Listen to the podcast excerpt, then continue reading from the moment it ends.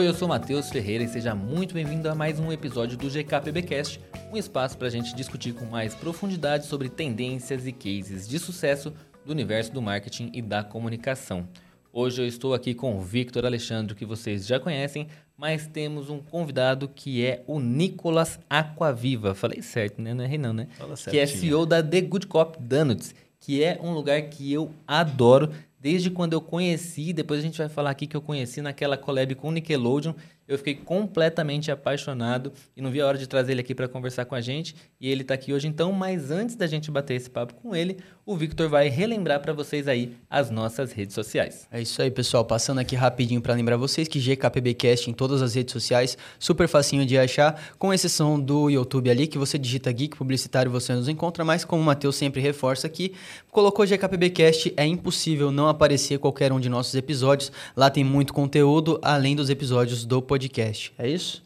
É isso, acabei de lembrar que eu esqueci do nome do podcast de hoje. Hoje a gente está apresentando um referência de sucesso, que é mais um daqueles episódios que a gente traz aqui uma história que a gente acha muito legal. A gente já teve com o pessoal do The Nerds e agora a gente está aqui então com o Nicolas para a gente falar especificamente da The Good Cop, que é um trabalho muito bacana. Ó, vou falar aqui para vocês um pouquinho do que a gente vai falar nesse episódio de hoje. A gente vai contar um pouquinho da trajetória do Nicolas.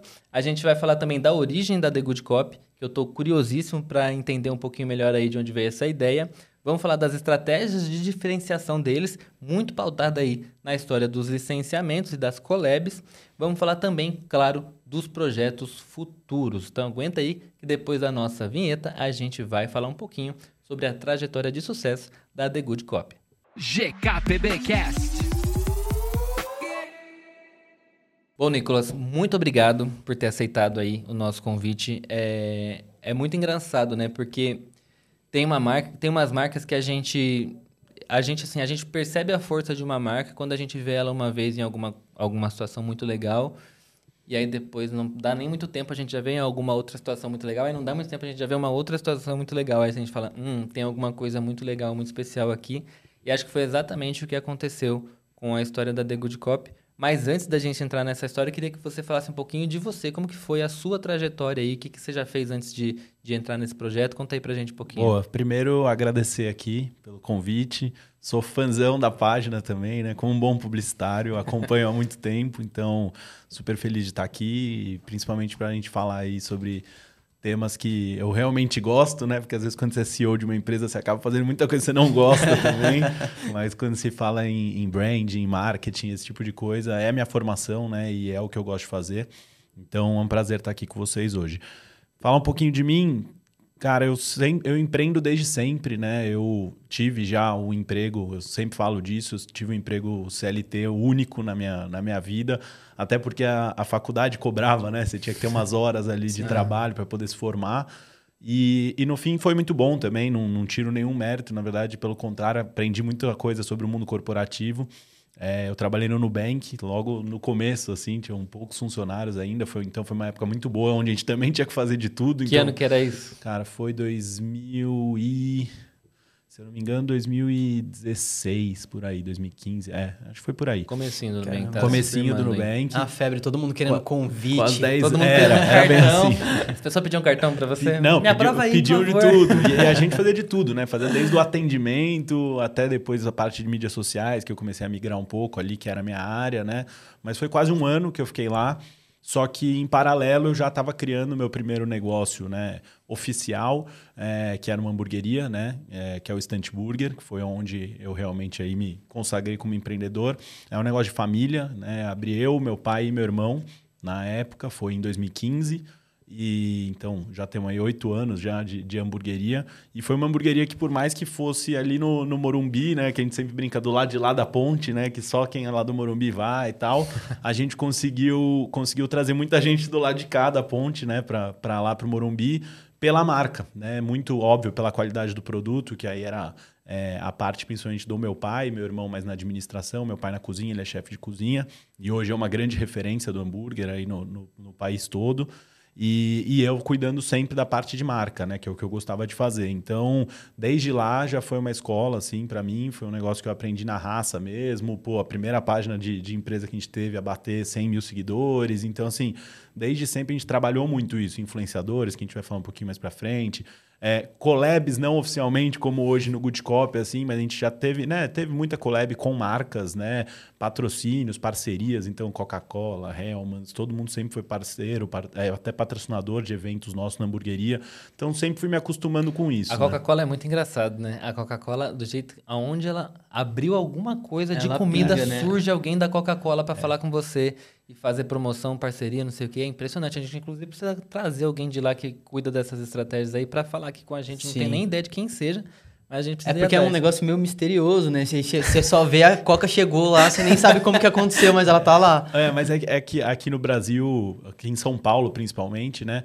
Quem cuida é a Fenza, né? Que é a distribuidora. Então a gente tem contato com o pessoal da Coca-Cola Company, mas é normalmente quando vem essa verba é deles, né? para restaurantes e tal é da própria distribuidora, né? Então Entendi. é daí. E, é são coisas bem legais, né? Porque assim, Muito, é, eu tenho um amigo que ele abriu uma hamburgueria e aí do nada ele colocou lá um- uma geladeira que ele comprou, botou um monte de refrigerante de todas as marcas possíveis.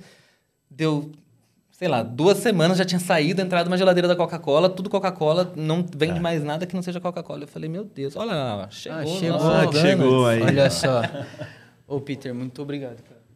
Agora é aquela hora perigosa, né? Que o Donut chega no meio do episódio, a gente precisa ver se ele veio dando pirueta com o motoboy, se ele veio.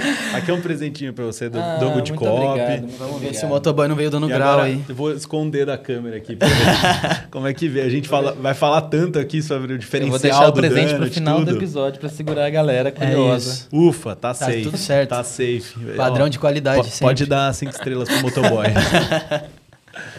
Muito bom. Vamos ver aqui, né? Já tô curioso. Olha só. Muito bom. Pera lá, eu vou fazer um vídeo aqui com o celular pra garantir que a galera vai ver em close. Perfeito. Certo? Se você tá ouvindo só o podcast, pô, que pena, né? Você vai ter que abrir o YouTube aí ou no, no próprio Spotify É. pra ver o vídeo desses danos. Não, esse do porquinho muito fofinho. Ou não, né? Porque se a pessoa não tá vendo, pelo menos não passa tanta vontade. né? Exato. Tem um ponto positivo. Exato. Vou lado, fazer ao a lado áudio, do a marqueteiro. audiodescrição do, dos donuts pra vocês que estão só ouvindo a gente. A gente tem aqui um de chocolate ao leite com bolinhas de chocolate e um Kit Kat.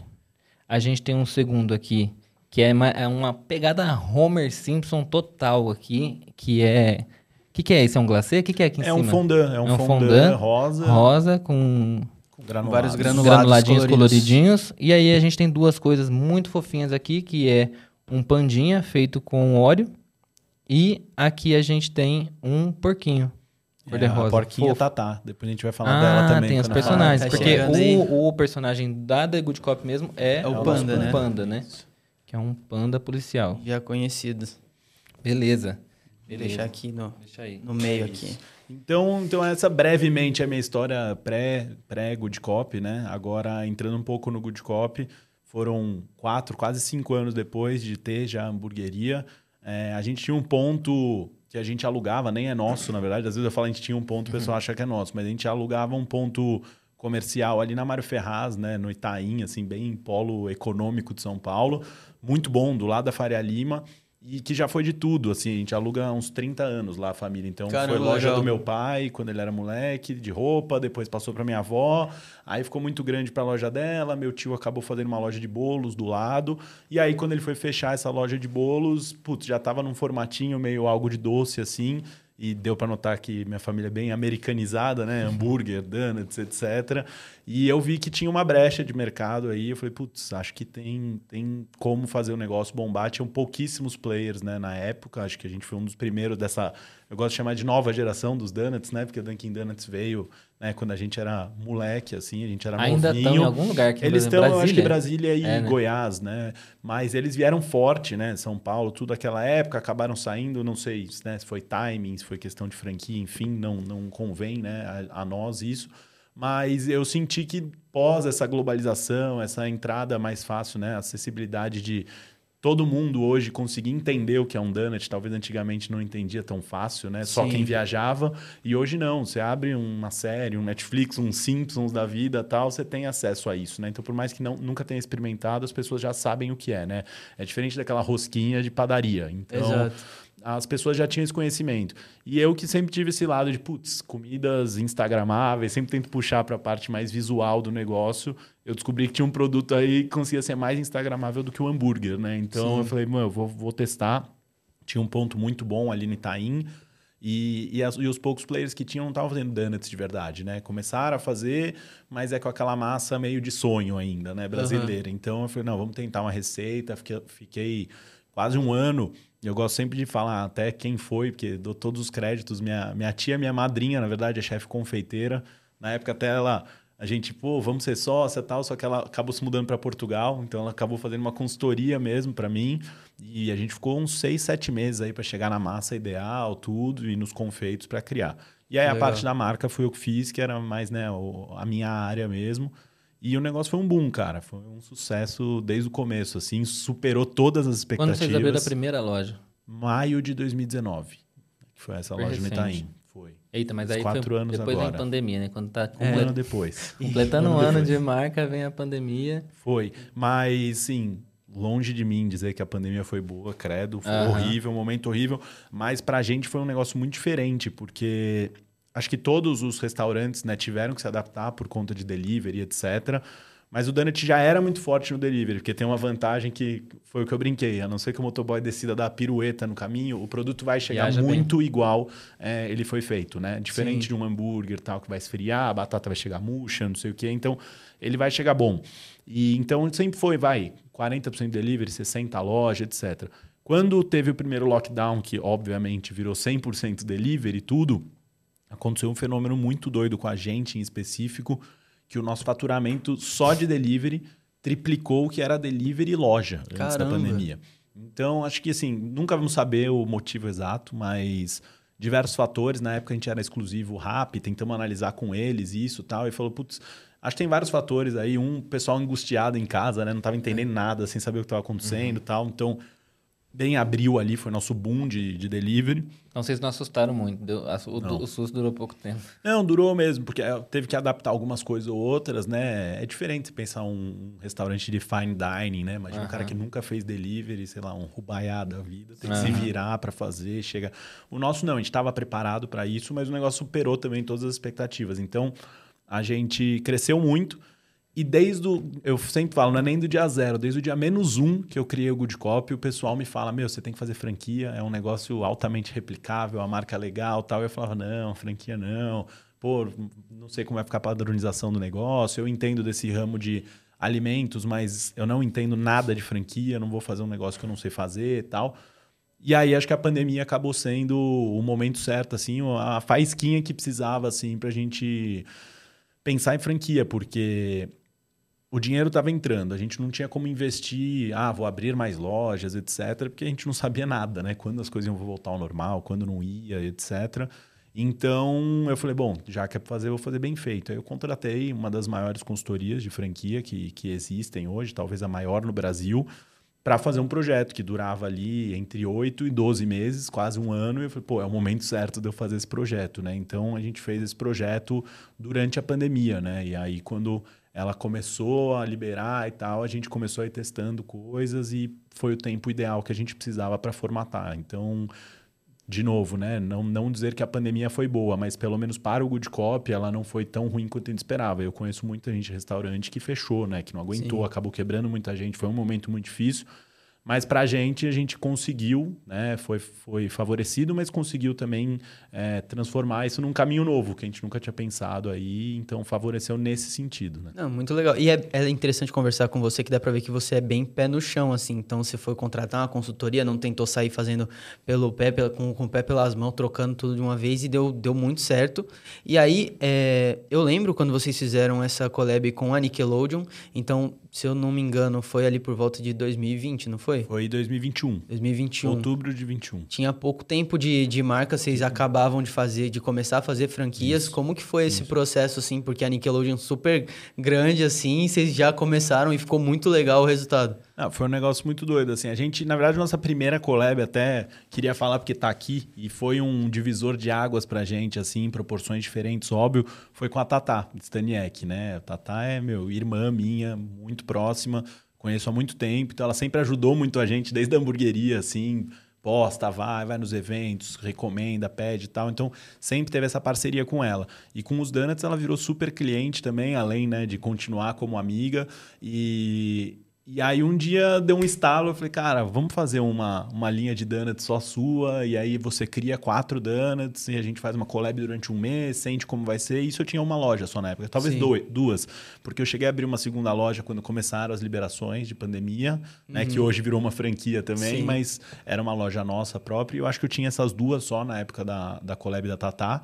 E a gente fez, e aí, putz, aí entra toda a parte que, que eu gosto, né? Então, desde então, eu falei, não, é com a Tatá, vai ter uma embalagem só dela, a gente desenhou junto com ela, tinha assinatura dela, as legal. quatro criações de donuts eram dela também, né? Então, era tudo nas paletas vermelhas, rosas, com morango, coisa do tipo.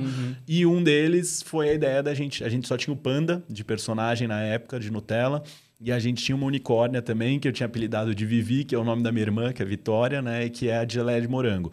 E aí eu falei, pô, vamos criar uma terceira personagem, que aí a Tata falou, pô, eu quero uma porquinha, porque é rosinha, vai ficar na paleta do negócio. E a gente criou e até hoje você brincou, mas é verdade, a gente tenta passar isso, inclusive, para os funcionários, né? A gente fala, cara, essa porquinha aqui, ela tem um nome, ela tem uma identidade, sabe? Ela tem uma marca, ela conta uma história. Então, não é, ah, eu quero o donut da porquinha, é o donut da Tatá. Então, assim, a porquinha é Tatá. E a gente Muito trabalha legal. isso nas ilustrações, em todo o nosso brand. E ela tá aqui, não sei se a câmera pega ali. Os outros três sabores saíram, é uma collab, então, pô, temporário, acabou, acabou. E aí a gente Ah, acabou tá, tá, deixando ficou. a porquinha que foi uma evolução, né? Que o Panda até hoje ele é só de Nutella dentro e a porquinha é Nutella com ovo maltine, que putz, a Tatá amava e ela falou: não, eu quero que tenha ovo maltine. então, e ficou, e é um dos mais vendidos até hoje e continua. Como que foi o, quando isso chega pro público? Que ela divulga, que aí vocês Tá. veem o poder da máquina, força do influenciador. Uma máquina, assim. É muito doido. Eu ia falar isso em proporções diferentes, né? Do que foi um trabalho de Nickelodeon e outro que a gente vai falar depois. É, mas, assim, a gente vê e aí não é puxando sardinha aí pro lado dela, não. Mas, assim, a força dela é um negócio absurdo, cara. Nos primeiros dias a gente tomou é um gigante, baile, né? tomou um baile, porque a galera queria e não tinha. E não é um negócio que você vai, ah, vou fazer mais, né? Sim. Tipo, só amanhã. Então, na madrugada, produz mais massa, faz mais. Ah, então vamos aumentar. Tinha 50 desses danos, vamos fazer 100. E acabava o 100 no outro dia. Então, assim, foi um negócio muito, muito forte, assim, muito legal. É, E aí eu acho que começa aqueles momentos que você falou de, pô, essa marca fez um negócio legal aqui, fez outro ali, né? E, e acho que aqui foi um marco importante. Mas aí até indo para Nickelodeon, que foi a sua pergunta, Entendi. foi nossa segunda, nossa segunda collab, e aí a primeira. é, nem diria em forma de licenciamento, porque não foi, né? Não sei nem se eu poderia falar isso, mas foi uma collab, foi um negócio muito legal, assim, é, que eu fui atrás deles, é, falando com o Henrique do Pérez, que é grande amigo meu, ele tinha acabado de fazer Bob Esponja, né? E eu falei, putz, cara, eu fiz uma collab com influenciadora, deu certo tal. Eu queria. A gente tava quatro lojas na época, tinha acabado de começar as franquias. Falei, queria tentar fazer um negócio com a Nickelodeon, não Bob Esponja, até porque você fez há uns seis meses, vai ficar muito próximo tal, mas tentar fazer alguma coisa diferente. Ele falou, puta, Nick, vê aí e tal. É, tipo, paguei um licenciamento, etc. Beleza, vai lá. Me passou o contato das meninas. E aí, como eu trouxe a ideia de fazer Nick Nines, né, da minha época, etc. Foi, putz, queria fazer. A gente chegou à conclusão de fazer Rugrats, Arnold, Rocket Power, né? Muito bom. E aí acertei no momento, assim, sem querer, porque acho que é óbvio, né? Até não é porque eu sou mais importante do que o Henrique do Pérez, talvez a nossa nem tenha tido o mesmo buzz que a dele teve, mas assim, é, ele foi numa, num personagem que todo mundo quer, né? Que é o Bob Esponja, tal, um negócio meio inegociável, assim, né? Como eu acabei escolhendo o Nick Nines e tava nessa época da Nickelodeon de reviver, revitalizar os desenhos dos anos 90, eles estavam saindo novos episódios, saindo em streaming, ia vir o Dia das Crianças e a campanha deles era fazer o Dia das Crianças dos adultos. Então, Sim. eu acertei no momento e acabou tipo indo para acho que Los Angeles, que é tanta empresa que agora não lembro qual fica onde, mas enfim, foi para os Estados Unidos para aprovação e a gente conseguiu fazer uma collab mesmo. Então não dá nem para chamar de licenciamento. Eu acho legal passar isso aqui porque são é, parcerias diferentes e a gente acabou fazendo uma collab com eles, meu, muito legal. É, então, de comum interesse, claro, a gente tinha que justificar com investimentos de marketing, etc., que do nosso lado foi muito fácil pela força de influenciadores que a gente tem, né? Então, quando bate no pessoal lá fora dos Estados Unidos, eles ficam em choque, né? Pô, como assim? Vai trazer tudo isso de influenciador, né? Nem Sim. a gente que é Nickelodeon fecha tanto influenciador assim. Então, foi muito legal porque foram resultados incríveis também, proporções menores, porque eram quatro lojas, mas eu acho que essa, em termos de, de buzz, assim, foi um grande marco pra gente, assim, de ser, começar a ser conhecido em outros mundos, assim, que a gente não era conhecido antes, que eu acho que é o, é o principal ponto aí de uma collab. Não, eu acho que a estratégia de apostar ali na nostalgia com os personagens antigos foi genial. Quando eu bati o olho, foi até eu que fiz essa pauta lá no site, eu bati o olho e falei, meu, incrível, muito legal. E, e aí depois, é, quanto tempo depois para você se conectar com o pessoal de Hello Kitty? Como que foi? Um ano, foi no outubro do ano seguinte. Nesse meio do caminho a gente fez outra de influenciadora, que foi muito legal, que é da Gabi Lopes, e até hoje, que também é muito amiga minha.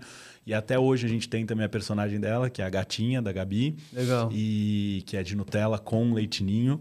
E, e entrou também, foi muito legal porque calhou de ser em março, e a Gabi, putz Assim como a Tatá, né? Não é ah, uma blogueira, não. Elas são, pô, influenciadoras, atrizes, são empreendedoras, meu, vai, a Gabi Lopes, meu, 10 né? empresas. Né? Então, assim, ela queria fazer algo que realmente fosse fazer a diferença ali. Então, a gente trouxe, como foi em março, a gente fez uma collab 100% focada no mês das mulheres, então foi muito legal, foi ali em 2022.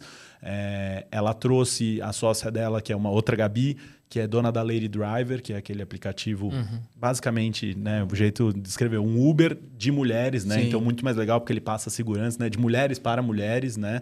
Então, ele estava logo ali meio que no começo. É, então, foi muito legal porque a gente fez uma, uma collab em três, né? Good Cop, Gabi Lopes e Lady Driver e, e com várias outras coisas que para mim são mais importantes no fim, né? Então, ajudando causas, ajudando mulheres empreendedoras, dando destaque para elas durante todo o mês. Então, foi muito legal, foi uma collab muito marcante para gente. E aí, depois disso, em outubro, veio o Hello Kitty, que foi nosso primeiro licenciamento mesmo, oficial. Foi legal porque eles procuraram a gente, assim, então foi, foi um negócio super interessante. Assim, a gente começa a ver as dimensões que a gente está chegando, né? E aí negociamos um licenciamento normal e também durou um mês e meio, mais ou menos. E aí a gente já estava muito mais preparado, né? Porque primeiro já tinha passado por bastante coisa ali. Né? já deu para pegar o tsunami. E segundo, foi, a gente né? já tinha tri, quase 30 lojas, né? Quando foi fazer Hello Kitty, que a gente abriu Cara, umas 30 lojas em um então. ano. É, então é, muita coisa que a gente fez na Nickelodeon a gente sabia que não ia conseguir fazer na Hello Kitty. Então, é, e foi um modelinho que a gente até acabou adaptando agora fixo para qualquer tipo de parceria. Então, pô, na Nickelodeon eu falei, naqueles três desenhos, a gente tinha quatro personagens de cada desenho. A gente fez 12 personagens feitos de pasta americana com molde e tal. Esquece, isso nunca mais vai existir. coisa de louco, coisa de louco. Assim, a cozinha queria me matar, porque era um negócio muito difícil, muito detalhista tal. Então hoje, bom, a gente vai fazer uma collab, são quatro donuts, que é o que cabe numa box de quatro. Eles podem ser vendidos separados, não precisa ser sempre vendido só o da collab. Antigamente, quando a gente fez Nickelodeon, falava que era para usar as caixas da Nickelodeon só nos donuts da Nickelodeon, os outros continuar usando normal. Hoje isso não funciona, porque quando a gente fala em 40 franqueados né, que a gente tem hoje, pô, o cara vai lá, se prepara, compra as embalagens para collab, que nem foi na Barbie, e aí se acabar a collab ele não pode mais usar, ele vai jogar fora, ele vai ficar bravo. Então, meu, pega o que você já tem do mês, põe um pouquinho mais, porque a ideia da collab é sempre que você vai vender mais, né? Uhum. E você já usa para qualquer dano. Se o cara pedisse uma caixa assim, sem nada da collab, ia vir na da Barbie. É bom que entendeu? ajuda a divulgar também a, Divulga. a collab, né? Ah, para o pessoal da marca, melhor ainda, né? Eles não ligam, porque aí a gente está falando de quase sei lá, 200, 200 e poucos mil donuts por mês que estão indo com a marca deles, né? Então Sim. é um negócio muito legal e pra gente também não muda nada, sabe? Já estamos fazendo, vamos fazer direito. Então teve muita coisa que a gente foi mudando nesse um ano, assim, foi estruturando. O que não funcionou na Hello Kitty, depois a gente mudou para Barbie também, foi um tempo mais curto.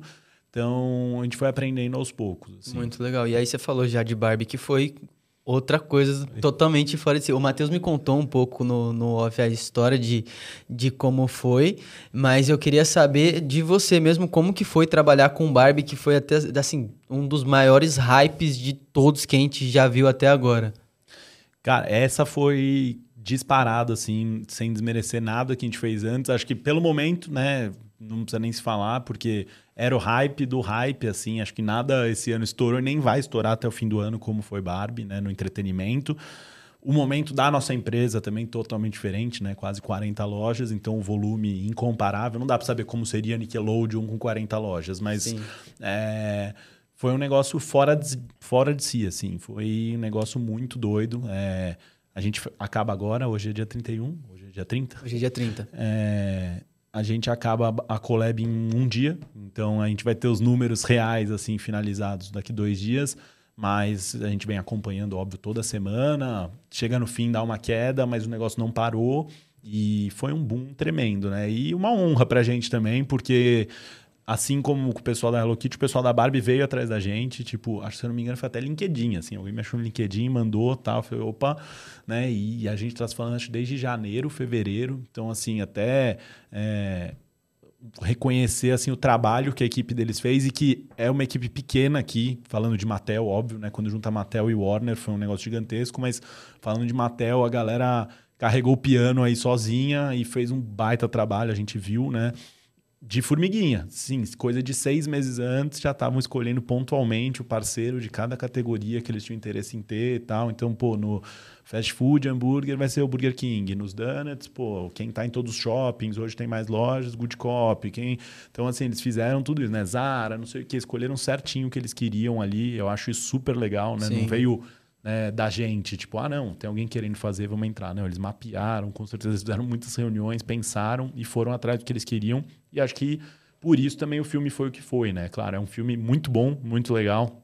O marketing todo do filme foi bom, mas eu arrisco dizer, não porque eu participei, mas que muito da, do hype que se criou foi pelas parcerias que eles souberam fazer no caminho, sabe? Foi um É. negócio muito legal, assim. Não, a gente legal. falou disso no, no episódio do, com o David, até inclusive, que a gente falou tipo, de, de como os licenciamentos impulsionaram o filme da Barbie, né? Muito. Mas você tem algumas outras parcerias que são menores, né? Então, é, com um donut só que vocês fizeram, se não me engano, para Besouro Azul, né? E aí vocês tiveram também uma parceria com Vermelho, Branco e Sangue Azul. Co- Como que foi, mais ou menos, para tipo, porque é um novo formato já agora, né? Não é mais um quatro, é uma só. E como que funcionou? E é específico para um evento, né? É não é uma isso, coisa que vocês vendem Foi na pontual. loja. Aí eu acho que eu nem chamaria de collab, né? Aí foi mais uma, um fornecimento mesmo, uma parceria, é onde eles compraram os donuts normal e, e a gente sempre fez muito, né? Acho que toda loja de donut faz muita encomenda e etc, né? E no começo a gente, eu nunca gostei de colocar nada em linha, nunca fiz, inclusive, nada em linha que não fosse licenciado, mesmo quando minha marca era menor, porque, enfim, não acho ético, não acho um negócio legal assim. Então, no Good Cop a gente nunca fez isso. Encomenda, sim, porque aí é tipo um aniversário, né? Pô, eu quero um donut do Pokémon. Pô, vai pra casa do cara, entendeu? Não tá na minha vitrine, eu não tô. Então a gente fazia isso no começo. Hoje a gente quase não consegue, né? Porque a gente tem que dar conta das 40 lojas. Encomendas a gente tem, mas é algo muito menor hoje. É... E aí, e aí eu- o que aconteceu é que as empresas começaram a ver que isso também funcionaria, esse tipo de encomenda e de personalização para os eventos deles, né? Sim. E a Barbie abriu uma porta absurda. Então, Besouro Azul, obviamente, sendo Warner, foi por conta da Barbie, né? A gente, por livre e espontânea vontade ali, doou Donut ali para todo, todo mundo que estava na Premiere, né? A gente, além de ter levado um time, que foi muito legal, a gente construiu, a gente realmente entrou...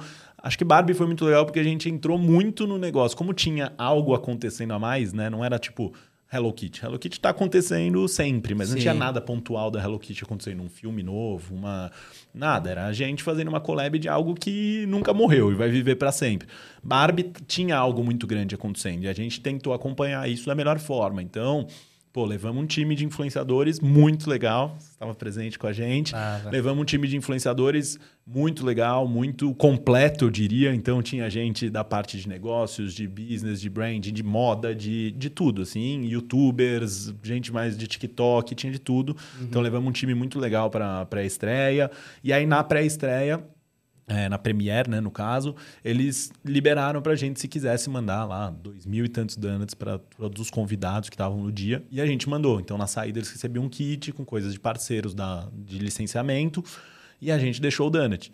E acho eu que foi uma das coisas que mais chamou atenção. Não, e... ficou muito lindo aquele donut. Eu, eu queria que tivesse para comprar aquele donut. Então, ficou muito legal. E aí a, aí a galera foi, putz, da Warner, adorou, falou: Meu, daqui, sei lá, um mês, três semanas a gente tem a Premiere menor, claro, proporções menores, mas do Besouro Azul.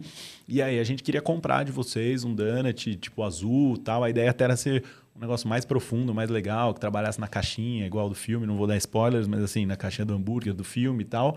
E não deu tempo para eles, né, da parte deles, mas a gente entregou o donut como eles queriam tal. Então, são coisas diferentes. Aham. Mas abriu, abriu portas legais. No, no caso da Amazon Prime, né, que a gente fez também pro lançamento, que você citou, é, era uma premiere fechada que eles pegaram um lugar né, que parecia antigo tal, porque o, o filme é de época, né? Então pegaram, chamaram a galera, era um evento mais fechado, não era coisa de sala de cinema. E aí eles tinham vários elementos americanos e britânicos, né, por conta da temática do filme. E aí eles quiseram pôr os donuts Fez porque são americanos. sentido, né? E aí pediram donuts mini com bandeira dos Estados Unidos e do Reino Unido, enfim. E aí a gente fez os donuts e ficavam numa mesa expostos, a galera comia com chá, que é bem né, britânico e tal. Então, assim, foi muito legal e abre porta para várias coisas, né? A gente Sim. tem bastante coisa agora pro fim do ano que a Barbie abriu de porta aí.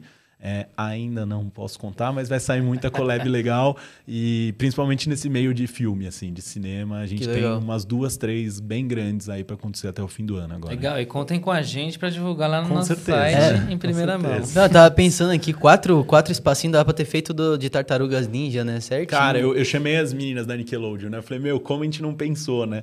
É, tem uma ideia, inclusive, já muito legal para Tartarugas Ninjas, mas parece que ano que vem eles vão soltar mais coisas sobre o Tartarugas Ninjas e aí a gente vai pegar um evento específico assim para fazer, mas Legal. dava para ter feito, mas ia ficar muito em cima, né? É, a Barbie não, acaba certeza. agora, então a gente nunca gosta de passar uma em cima da outra, né? Senão Sim. acaba. E agora vocês conseguem também ir pensando num planejamento mais a longo prazo dessas licenças Com todas para ir encaixando, né? E aí também agora vocês têm os contatos de todo mundo que vocês já vão construindo e vai É. ficando cada vez mais, mais, não diria fácil, mas mais organizado de, de, de realizar.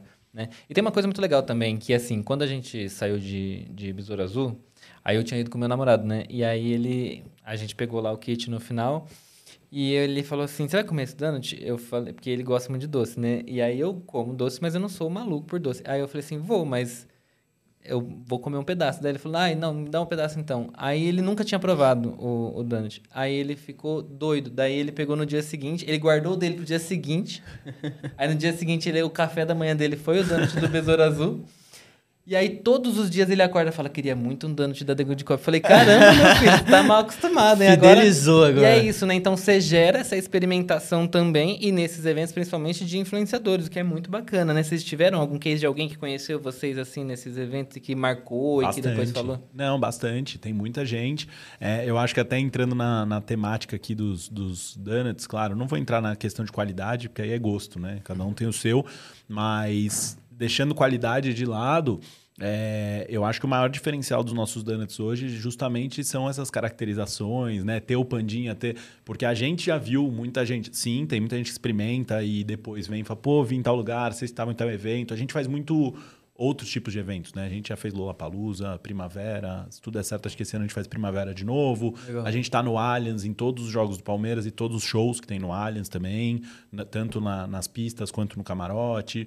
É, a gente já fez Ultra, então música eletrônica, rock, tudo, né? Rodeio, a gente já fez de tudo. Então a galera acaba vendo e acaba virando cliente com certeza por causa desses, desses eventos. Mas o que é muito legal é que às vezes a gente vê putz, algum influenciador grande posta, sei lá, nossa, olha o que alguém me deu e não sei o quê, que não foi a gente, tipo, sei lá, um amigo deu, alguém deu o negócio e aí tá comendo um donut. Cara, se fosse esse rosinha, que a gente chama de Homer e todo mundo chama de Homer, porque, né, estamos acostumados com o Homer Simpsons, eu, só eu, que sou o dono da marca, me arrisco a dizer que eu saberia pelo stories que é meu ou não. Mas ninguém sabe, ninguém faz ideia. Agora, quando um influenciador posta com pandinha na mão ou algo assim, não tem erro, entendeu? Claro, tem um monte de gente que copia nosso pandinha, tal, até postei sobre isso. Mas assim, de forma geral, sabem que é nosso. Então, isso é muito legal, porque às vezes o cara nem precisa postar, mas a gente criou uma identidade, assim, um brand tão forte que a galera já. Meu, o meu pessoal, assim, eu olho, tem 30, 40 DMs de amigos, tipo, nossa, você viu que não sei quem tá comendo seu donut e tal. E a Sim. pessoa nem marcou. Só que o cara olha ali, pô, é o Pandinha, é a porquinha da Tatá e tal. Então, sabem que são nossos, assim. Isso é muito legal. Muito legal mesmo. Não, e acho que fala um pouco também sobre a qualidade, né? Porque é isso. É, no, no caso, por exemplo, do meu namorado, ele experimentou uma vez e, obviamente, se não fosse bom, por mais bonito que ele fosse, é, é isso a gente bate muito na tecla. A gente é muito próximo do pessoal do Vassoura Quebrada, né? Vassoura Quebrada é uma hamburgueria inspirada nesse universo bruxo. E no, no começo foi uma explosão, a gente viu lá toda a explosão que aconteceu com eles, foi talvez uma das primeiras hamburguerias temáticas mesmo assim de, de São Paulo. E ne- nesse, nesse segmento, e aí eu falei, eu ficava pensando assim, meu, tá, mas você vai lá, tira uma foto, depois você não vai voltar nunca mais na sua vida, né? E não, ao contrário, eles estão há cinco anos aí quase, e cinco anos trazendo gente com fila todos os dias, né?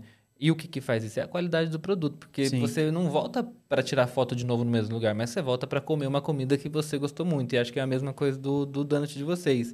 Vocês têm um licenciamento, a pessoa vai comprar o da Barbie, uma vez postou no Instagram, beleza. Mas ela não vai comprar de novo se não for muito bom, né? E aí você experimenta, vê que é bom, e aí você fala, não, beleza, agora eu acho que eu vou comprar. Eu, eu comprei, comprei eu, eu experimentei aquele. Como é o nome? É o Dream, né? O Dream Donut. Dream. É. Que ele é quente, né? Ele é todo. Não sei, você sabe explicar melhor Cê- que eu é, como um- ele é é uma preparado. sobremesa nova nossa, que é uma massa de, de donut quente, vai numa prensa, no quiosque. Então a gente corta ela no meio, põe na prensa, e aí ela foi criada com três tipos de recheio, ou Nutella, ou doce de leite, ou geleia de morango. E aí pra Barbie a gente lançou um Dream Donut especial com um recheio meio que de sensação, assim, Sei. sabe? Um creme de morango. Sim. É, e aí é, em volta vai um açúcar, aquele açúcar de confeiteiro, sabe? Geladinho. Só que o da Barbie também é com glitter prateado. né? Caramba, Então esse episódio aqui legal. fazendo geral passar fome. Nessa cara. hora ainda. A E é aqui- muito bom. Eu vou ver se eu, se eu pego o vídeo que eu fiz do Dream Donut também para colocar pro pessoal que estiver assistindo a gente. E ele era bonito, mas ele era muito bom. E eu, eu saí eu realmente sonhando com o Dream Donut. Essa é a ideia. É. Mas não, mas tem muito isso, claro, com certeza. Não, não adianta, né? Eu acho que toda empresa é feita por três pilares, né?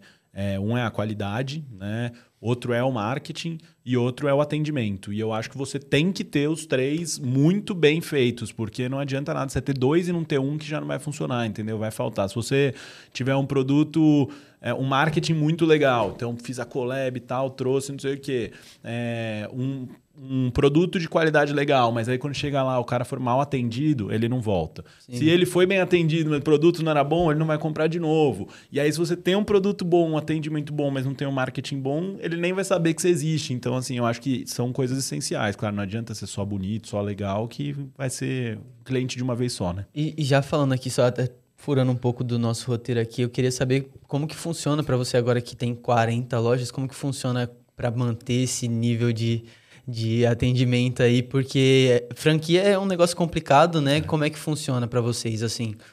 As coordenadas que vocês passam, vocês passam treinamento pro pessoal, como que funciona? Eu acho que até voltando um pouco no que você comentou lá de eu ser pé no chão, né? Na verdade, como todo bom pu- publicitário, eu, eu, na verdade sou muito sonhador, né? Então eu sempre quis almejar coisas grandes e ter mil coisas ao mesmo tempo, tal, e obviamente, né, a vida e o empreendedorismo foram colocando meus pés no chão. Então, a gente saber balancear isso. E quando se falar em franquia, eu acho que muito mais você tem que ter o pé no chão. E desde o do dia zero que eu falei, eu falei, só faço franquia se eu fizer um projeto com alguém que sabe e tal. Porque diferente de um negócio nosso, sei lá, familiar, igual era hamburgueria, por exemplo, é, se eu errar, não, é só nossa, né, nosso negócio, nossa vida, etc., que está em jogo. Né? Hoje são a vida de 40 pessoas. né? Isso sem contar né, os funcionários deles e etc. Eu estou falando das pessoas que realmente resolveram investir no que eu criei, no meu sonho. Então, eu também não posso sonhar né, muito alto e sem ter os pés no chão, porque o dia que eu cair são mais 40 caindo junto. Então, é, é um negócio complicado, né? Cada passo que a gente dá é, com franquia tem que ser muito bem calculado, muito bem projetado, assim, porque a gente está falando de um ecossistema aí com muita gente, né? E muita gente diferente. Então é difícil, né? A gente brinca que é um casamento, o- o- a franquia, né? Então tem bons momentos, tem maus momentos, tem. é, franqueados que lidam melhor com algumas coisas, franqueados que não lidam, são pessoas, afinal de contas a gente está falando de pessoas, né? Então, por mais que eu faça um milhão de entrevistas para definir o perfil de quem que eu quero que seja meu franqueado, você nunca vai saber mesmo, você vai descobrir no dia a dia, né? Então, Sim. é aquele velho negócio que a gente fala, tipo, putz, você só vai ver mesmo a pessoa que você tá junto, como é quando você morar junto, construir uma família e tal, porque aí você vê ela no dia a dia. E o franqueado é a mesma coisa, né? Ali na entrevista cada um fala o que quer. Então a gente tem que saber como lidar com cada um e etc. Mas óbvio que a gente tem uma estrutura hoje, uma equipe, não faço tudo sozinho, longe de mim, eu tenho uma equipe muito boa, né? Muito competente, com gente já em todas as áreas essenciais, pelo menos, de uma franqueadora, é, me ajudando nisso no dia a dia, porque é um, é um trabalho muito árduo, assim, muito que exige muito cuidado, né? Muito legal, muito legal. Queria só, antes da gente falar da, de, de projetos futuros, para falar um pouquinho sobre quem quiser duas coisas. Quem quiser ser um franqueado de Good Copy, como a pessoa faz. E a segunda, quem quiser, quem tiver uma marca, quem tiver alguma coisa que acha que é relevante, que dá para fazer uma collab com vocês, como que podem procurar vocês? Boa. Sobre franqueado, eu, a gente passa um link, né? Hoje a gente tem o nosso site e tem uma landing page exclusiva para franquias, tá? Onde tem um formulário muito pequenininho, esse primeiro, né? Depois a gente vai avançando nos formulários, mas o primeiro é muito pequenininho para a nossa equipe conseguir entrar em contato com você. Então, entender qual é a região de interesse, etc. Ponto. Né? Nome já era, e-mail. E aí depois a, a, nossa equipe vai entrar em contato e vai avançar e, enfim, fazer a apresentação, explicar e tocar todos os próximos pontos. Então eu passo para vocês aqui o, a nossa landing page. É, sobre collabs, eu acho que a gente pode passar o nosso e-mail mesmo central geral, né, que é a nossa equipe até de atendimento e de marketing que fica de olho, que é o fale com o panda, arroba thegoodcopy.com.br e, e por lá as pessoas podem com certeza ter uma resposta muito mais rápida, mas também se quiserem me mandar DM, etc, podem me chamar, me chamar no LinkedIn, como aconteceu com outras, tal, pode me chamar onde for. Mas o e-mail acho que vai ser o caminho mais fácil, tá, da Legal. equipe ver. Legal. E aí eu queria entender agora com, com você assim, quais, quais são os próximos passos para o The Good Copy? Qual é, o que, que você espera assim? Pode falar até uma coisa que você sonha muito que você não fez ainda, ou como algo que realmente vai acontecer, já está trajado sem dar nenhum spoiler que você não, não é. Não tem aí. Não, acho que assim, como, como empresa, né? Acho que meu, meu primeiro grande, grande sonho, meta, eu diria, né? Mais do que sonho hoje, é a gente estar tá no país todo, né? A gente vê muita gente. Hoje, quando você faz uma collab de Barbie, você tem que se limitar a São Paulo, Rio de Janeiro ainda, que já foi uma evolução, porque a gente tinha acabado de começar a inaugurar Rio de Janeiro, agora também Uberlândia também mas você ter que se limitar só né, a esse nosso polo aqui do Sudeste é, é difícil, porque as pessoas querem, pô, quem te recebeu de mensagem, gente, ah, eu tô na a Bahia. gente sabe bem o que é esse drama. então, Toda vez que a gente fala de algum produto que é só São Paulo, a gente que toma porrada. Não, também. é difícil e, óbvio, como uma franqueadora, o que a gente mais quer é isso. Então, a meta nossa para o ano que vem é, se não, não, não for estar no Brasil inteiro, é em quase o Brasil todo, tá? Então, acho que isso é um grande próximo passo nosso agora. Esse ano Ano passado a gente focou em São Paulo e começou a testar, né, sendo pé no chão, os arredores. Então, é, Osasco, é, ABC, etc. Depois evoluiu um pouquinho mais longe para Campinas, Litoral, Paulista, tal. Funcionou, viu que não funcionava, tal. Rodou um ano isso. Esse ano a gente foi para Rio de Janeiro, agora Uberlândia. Estamos vendo outras agora em Minas. E então, assim, esse ano é mais o Sudeste, e aí tudo caminhando direitinho esse ano até o fim com essas novas. Ano que vem a nossa meta é ir para os outros estados também, tá? Muito legal. Então, acho que como empresa é isso. E acho que como marca, cara, eu já atingi muita coisa assim que, que eu nunca ia imaginar na vida, né? Acho que Óbvio, Barbie foi um marco gigantesco, né? Foi um negócio que, que revolucionou a nossa empresa. Para mim, pessoalmente, é, entrar no Allianz, por exemplo, foi outra coisa, né? Até porque eles que procuraram, então não é porque eu sou palmeirense, os caras vieram atrás. Só que para mim foi um sonho, sabe? Pô, tô sempre precisando, ah, vou no jogo e tem que comprar ingresso. E o Palmeiras, pô, ainda mais em boa fase, é muito difícil comprar ingresso, então você tem que ir nos jogos tal. Hoje eu tô lá, tô trabalhando todo jogo, então, inclusive hoje estarei no Allianz. Então, é, tô unindo um amor meu com outro, né? E com trabalho, e fora todos os shows, né? Que vem de bônus, então a gente tá lá nos shows também. Então, pô, galera se matando pra Taylor Swift e tal, vou estar tá lá trabalhando. Então, The Weeknd, vou estar tá lá. Eu fui DJ a vida inteira, então Swedish House Mafia, vou estar tá lá. Então acabou Vou fazer juntando essa collab do Dream Swifter aí é. pra, pra, bom, pra né? galera. Vai ser bom, hein? Nossa, isso aí ia vender horrores, cara. Esse ia vender.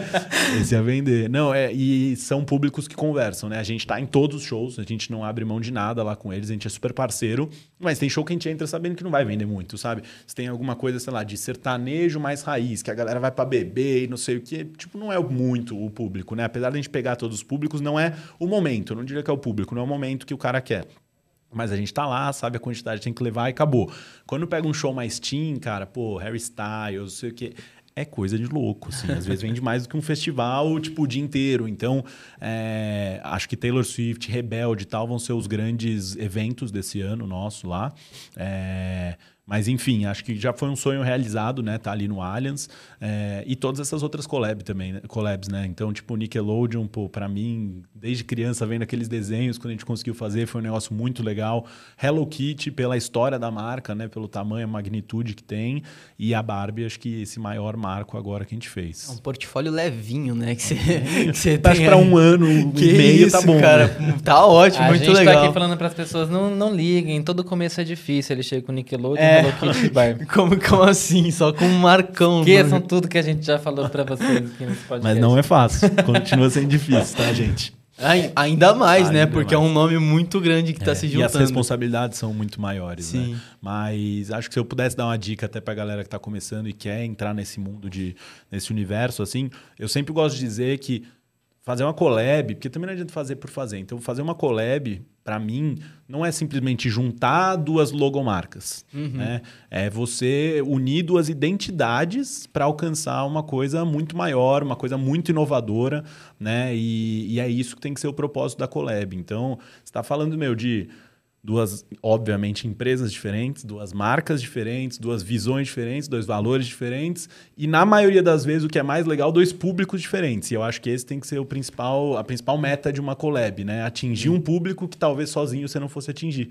Então, quando a gente fala, por exemplo, em Barbie, óbvio que potencializou muito é, os clientes de Good Cop, que já eram clientes nossos, mas que também gostam de Barbie ou que estavam no hype do filme, etc. Legal, a gente também queria atingir eles. Mas o mais legal é pegar a galera que não sabia o que era Good Cop, que estava ali pelo hype de Barbie, ou porque é fã de Barbie, etc., e trazer eles para sua empresa. Né? Sim. Então, é, e para Barbie, por exemplo, pô, você pode falar, ah, mas quem que é o Good Cop para Barbie? Claro, não, não chega perto. Mas se eles procuraram a gente, como eles procuraram outras marcas, é porque eles sabem que a gente também tinha um público nosso é, e uma demanda que eles tinham e que eles não conseguiriam suprir sozinhos, né? Então, se aliar a marcas que vão te ajudar com isso. Então, acho que isso é o mais importante de uma collab, cara. Não é fazer por fazer, né? Se for Sim. fazer, tem que fazer bem feito. Não, agora, perfeito. agora que uma coisa que me surgiu na cabeça olhando aqui pra caixinha. Por que The Good Cop? Hum, é verdade. E por que o Panda? É verdade. É, é muito legal essa história, porque assim, é, eu sempre tive hamburgueria, né? A nossa marca já sofreu ali várias alterações. Teve uma história muito doida que era para chamar Estúdio Burger, que meu irmão é formado em cinema. A gente também é. Eu sou, eu sou literalmente o, o geek publicitário, tá? Então, se, se algum dia alguém roubar aí seu arroba, você já sabe quem foi. e a gente sempre gostou dessas coisas, meu irmão muito mais do que eu, porque ele faz cinema, mas a gente sempre foi apaixonado por Marvel, por esse todo esse universo do entretenimento. Meu irmão provavelmente é um dos caras mais fanáticos por Star Wars que existe no Brasil, assim. Eu nunca fui muito fã, mas fui obrigado a gostar por causa dele. E quando a gente fez a hamburgueria, cara, a gente falou, vamos decorar ela com coisas que a gente tem em casa, tipo, nossas de pequeno, do meu pai, tinha carro do Speed Racer, que meu pai tinha desde criança, não sei o quê. E fomos decorando e colocamos outras coisas de universo geek, publicitário, sem licenciamento, né? na época. Enfim, Mas eles- eram decorações, eram itens nossos. Os itens já eram licenciados, É, né? é, Vocês- eram itens vocês nossos, né? A gente não criou itens nada, é óbvio. É, e aí a gente decorou com coisas que a gente tinha, colecionáveis nossos, né? Então era, parecia bem aquelas hamburguerias americanas, assim, sabe? De família, de bairro e tal. E aí o nome era Estúdio Burger, porque era algo todo de cinema e etc. E a gente foi, operou um mês, um mês e pouco com esse nome, e eu cuidando do Instagram e tal. E aí quando eu fui ver, um dia começou a aparecer outras hashtags, que ainda usava muito mais hashtag, né? Outras hashtags Estúdio Burger. E aí eu falei, putz, será que é nos Estados Unidos e tal? E quando eu fui ver, era tipo em Goiânia.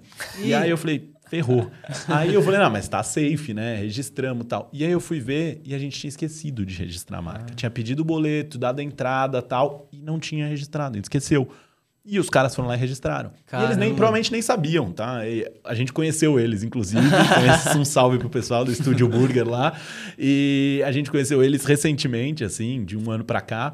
Contou essa história, demos risada. E aí a gente falou, putz, ferrou, os caras já registraram, a gente vai ter que mudar. E a gente já tinha embalagem e tal. Óbvio que teve que fazer embalagem nova. Acabou os papéis, troca os papéis e tal. Mas já tava ficando na cabeça do pessoal. Então a gente falou, pô, Vamos, vamos fazer algo que soe parecido e que tenha um, um intuito parecido também. E a gente pesquisou, pesquisou e mudou para Stunt Burger. E a Stunt não tem uma tradução perfeita, mas enfim, no, no cinema o Stuntman é o dublê. Então Stunt é meio vai, uma manobra radical, algo difícil assim. Tinha o STU na frente também, igual o estúdio, então ficou Sinceramente, já falei isso para eles também. Eu acho que ficou mais legal. Ainda bem que a gente mudou de nome, soa melhor. E, e aí a gente ficou com o estante, né? Só que eu sempre fiquei com um negócio na minha cabeça de, putz, eu, se eu pudesse, eu teria colocado um mascote tal. Acho muito legal trabalhar algum mascote na marca, ter, né?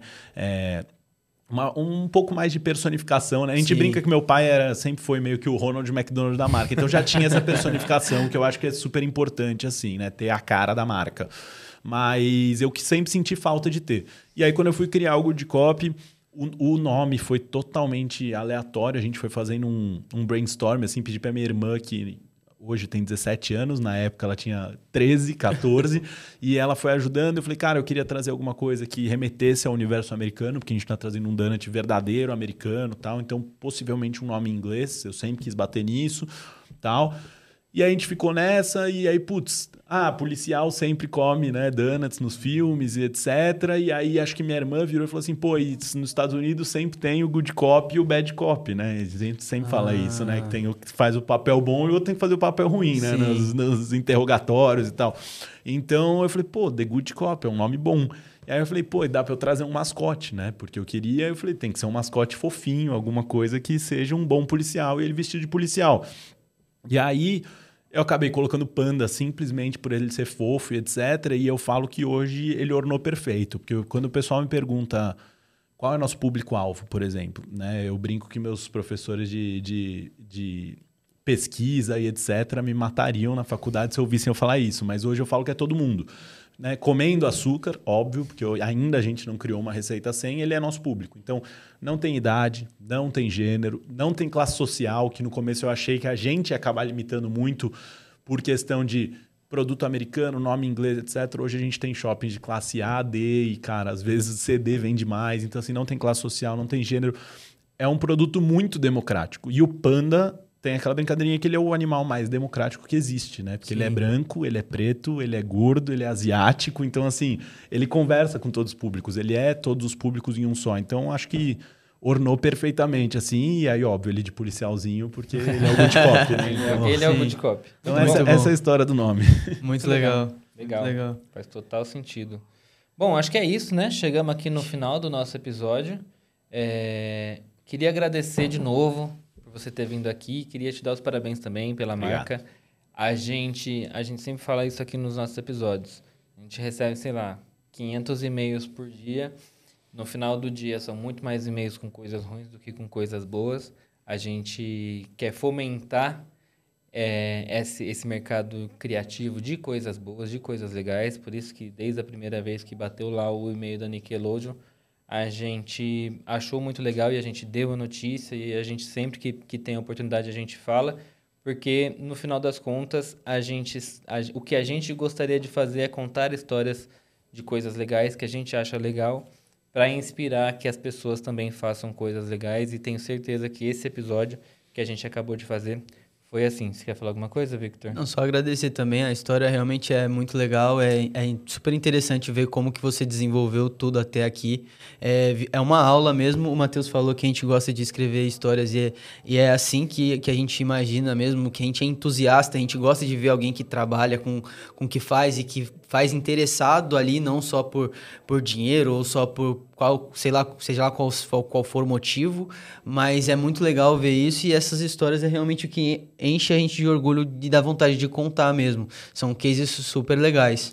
E queria pedir para você também abrir o espaço para você falar o que você quiser e passar suas redes sociais aí para o pessoal do, que quiser acompanhar o The Good Cop aí na Show. Não, eu queria acho que concluir só agradecendo mesmo, de verdade, não, não tava brincando não, sou super fã da página, acompanho desde sempre. É, são hoje eu posso chamar de parceiros nossos, né? Se a gente está falando de Nickelodeon aí, a gente já está falando em quase dois anos agora, mais um mês já são dois anos aí que a gente tem esse contato da marca é, com vocês. E então muito muito feliz mesmo, muito grato de estar aqui com vocês, de poder contar isso também. Eu tenho certeza que pode ajudar muita gente, espero que ajude.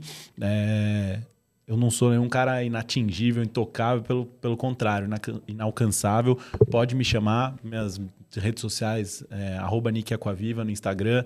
Me manda DM, me chama se tiver dúvida. Cara, já me chamou gente com marca de donut, gente com marca de cookies, com o que quiser. Ou, pô, tenho não sei o quê, tô pensando em fazer uma collab e tal. Como você diria pra fazer isso? Como- Cara, me chama lá, a gente conversa.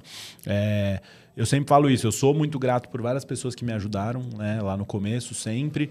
É, poucas, mas boas, assim. E, e com certeza, se tivessem mais pessoas abertas a me ajudar, a tirar minhas dúvidas e tal, teria sido muito mais fácil ainda meu caminho. Então, hoje, quem, com quem eu posso ajudar, eu faço questão de ajudar. Então, é só, só me chamar lá. E obrigado de novo por abrir as portas aí da casa de vocês para mim. Bacana. É, pessoal, encerrando aqui esse nosso episódio, que ficou muito legal, você já vai avaliar em breve, o Matheus vai falar para você todos os jeitinhos que tem para avaliar, mas eu queria lembrar vocês que o Spotify e o YouTube, eles permitem que a gente faça perguntas e que a gente interaja com vocês, né? Então, se você está nos ouvindo pelo Spotify ou nos assistindo pelo Spotify, responde aí a pergunta que hoje é, você gostaria de ter um próprio negócio, né? Que, que você gostaria de fazer? Seria muito interessante a gente ver do lado de vocês isso também. Se não tá no Spotify, lá no YouTube você pode usar a caixinha de comentários para responder e interagir com a gente também. Pessoal, a gente também tem as avaliações do Spotify, né? Então no Spotify você consegue chegar lá e colocar cinco estrelinhas para o nosso podcast e isso vai ajudar pra caramba a gente a ser recomendado aí dentro da plataforma do Spotify. Se você estiver assistindo a gente pelo YouTube, você dando o seu joinha aí no nosso vídeo, você ajuda a gente pra caramba para ter também esse vídeo recomendado dentro da plataforma, certo? E as nossas redes sociais, Victor? Vamos relembrar aí o pessoal? Ah, muito fácil, né? GKPBcast em todo lugar, não tem erro nenhum. E as nossas redes sociais pessoais, caso você queira mandar ADM, conversar e falar alguma coisa ou reclamar. Se você quiser reclamar, especialmente lá no Instagram do Matheus, né? Que é arroba Ferreira Mateus. Eu e nem Twitter- respondo, eu finjo que nem finjo de morto. E no Twitter é Matheus Ferreira. Eu no Instagram e no Twitter sou Victor Alexandro sem o E. Victor. Alexandro. É isso? Exatamente, é isso aí. A gente vai comer esses donuts aqui agora e a gente se vê na semana que vem. Um abraço, pessoal. Até mais. Falou!